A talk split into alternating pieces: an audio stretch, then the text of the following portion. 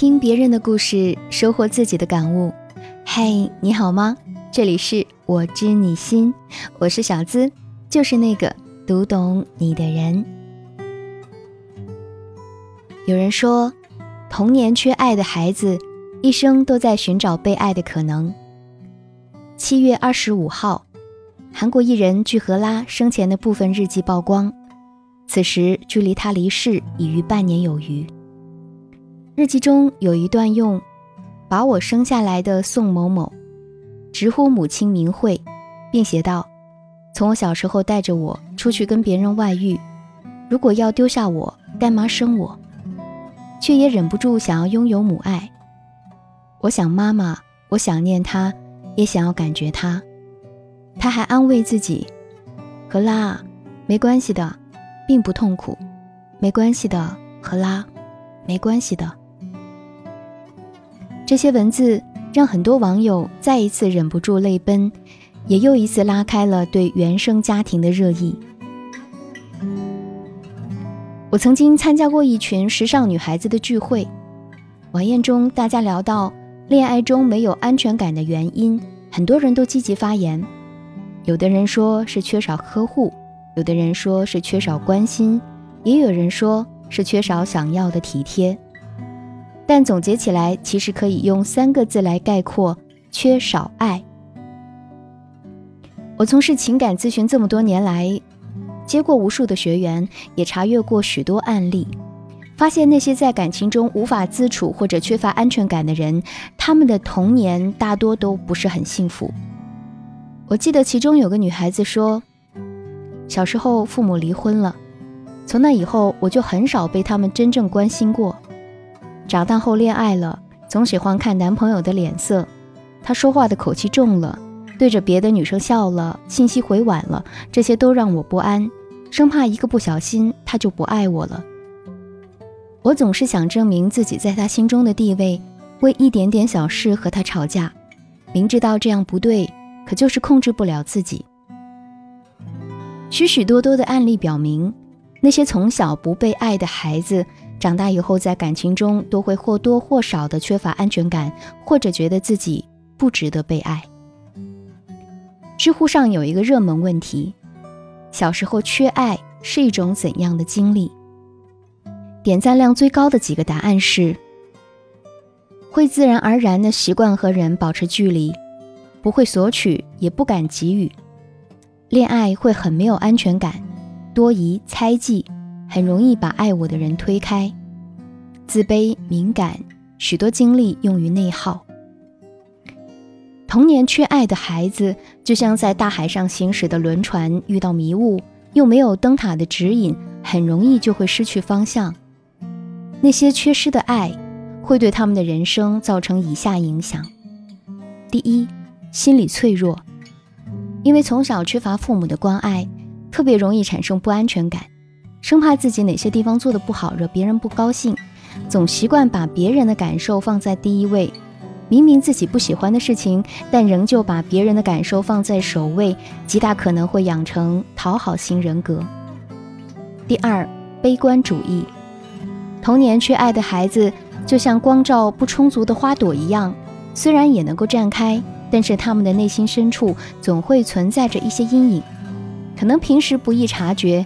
但是如果遇到导火索，就会迅速遮住阳光，让整个人悲观不已。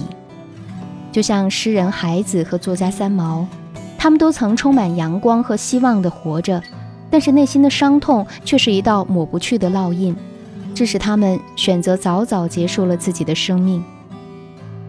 第三，择偶观偏移，缺爱的孩子大多敏感又执拗。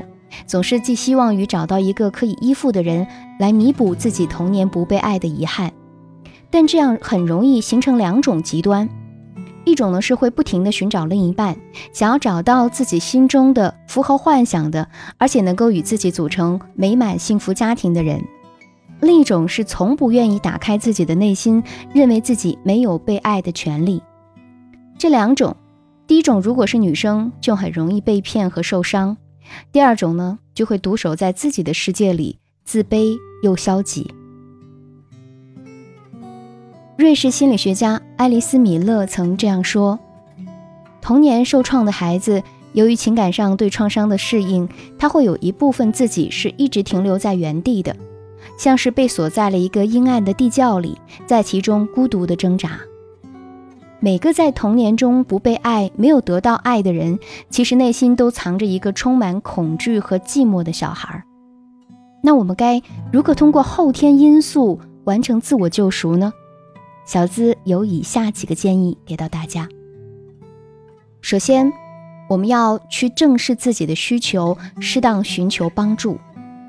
心理学研究发现，如果一个人小时候从未获得过一份稳定的爱，那么长大以后将可能无法自控的在亲密关系中渴求弥补。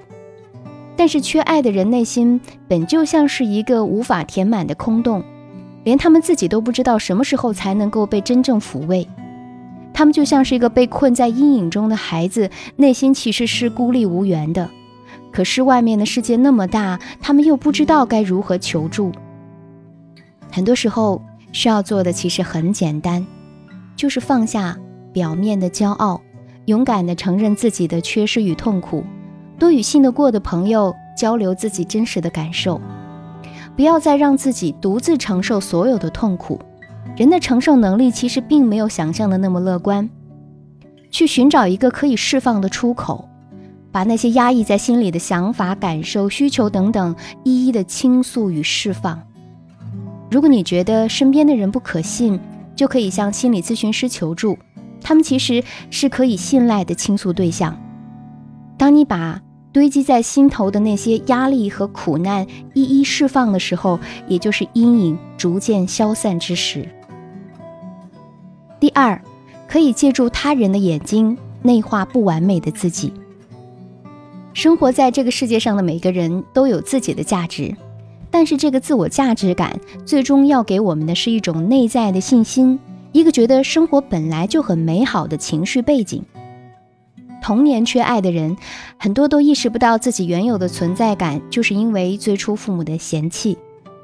心理学有个概念叫做镜映，就是说父母是孩子心理上的第一面镜子。他们最开始不知道自己是谁，靠着父母对他们的反应和评价，从中建立起自我形象和自我观念。倘若父母给他们的反馈都是负面的、轻视的，那么他们就会觉得自己是不值得被爱的。但成长是一辈子的事儿，小时候缺爱，并不意味着长大以后就会终身精神残疾，不断的痛苦。即使在成年之后，我们的自我意向还是有不断修正的机会的，因为我们还可以根据他人对我们的反应而不断的调整、内化自己的形象。所以，如果你身边有正向的朋友，那就可以在良好的关系中，借助他人的眼睛，不断的内化出一个理想的自我。在一个充满支持的环境里，不断走出内心固守的安全区，粉碎原有的那种自我意向，建立起新的信心。同时啊，还可以不断发展更好的自我功能，做自己的镜子，去修正与内在父母的关系，让自己感受到更多的爱，真正明白存在的意义。第三，爱自己，才能够重新构建精神世界的缺失。有人说，能够自我怜悯的人更容易走出困境。学会爱自己会带来更多的幸福感和快乐，情绪波动就会比较少。要爱自己，就要先学会接纳，接纳原本的自己，即使那是一个满身缺点的人；接纳那个缺爱的童年，即使回忆起来可能是痛苦不堪；接纳这个世界，即使它曾回报给我们的是很多的苦楚。唯有接纳，才能够学会爱，而有爱才能治愈一切伤痛。去尝试管理我们的情绪，把目光更多的定睛在快乐上。如果可以，请你拿起手中的笔，去记录自己的情绪，写下开心的、幸运的、感恩的那些小事儿。其实生活中很多小事儿都是我们快乐的源泉。记下来，不要忽视文字的力量。当我们把内心的情感通过笔端付诸于文字时，也是一种倾诉与发泄。还可以通过 K 歌、画画、摄影、奔跑等等，给情绪一个出口。只有找到那个出口，那些对我们造成痛苦的过往才会渐渐痊愈。亲爱的，我们无法选择童年，但我们还可以爱自己、珍惜自己、尊重自己。成年后的每一天，只有我们能对自己负责，而童年那些缺口，也一定会在时光中慢慢被弥补。如果你也在成长过程中、爱情婚姻中遇到了解决不了的难题，也欢迎添加我的小助理“恋爱成长”的全拼加数字零零八。最后，感谢大家对我知你心节目的支持，也欢迎把我们的节目分享给身边更多的闺蜜与朋友。了解我的最新动态，你可以在新浪微博直接搜索“小资我知你心”，是姿态万千的字哦。解密情感烦恼。给你最真切的知心陪伴，最快乐的情感成长。我是小资，就是那个读懂你的人。每周一晚上，我和你不见不散。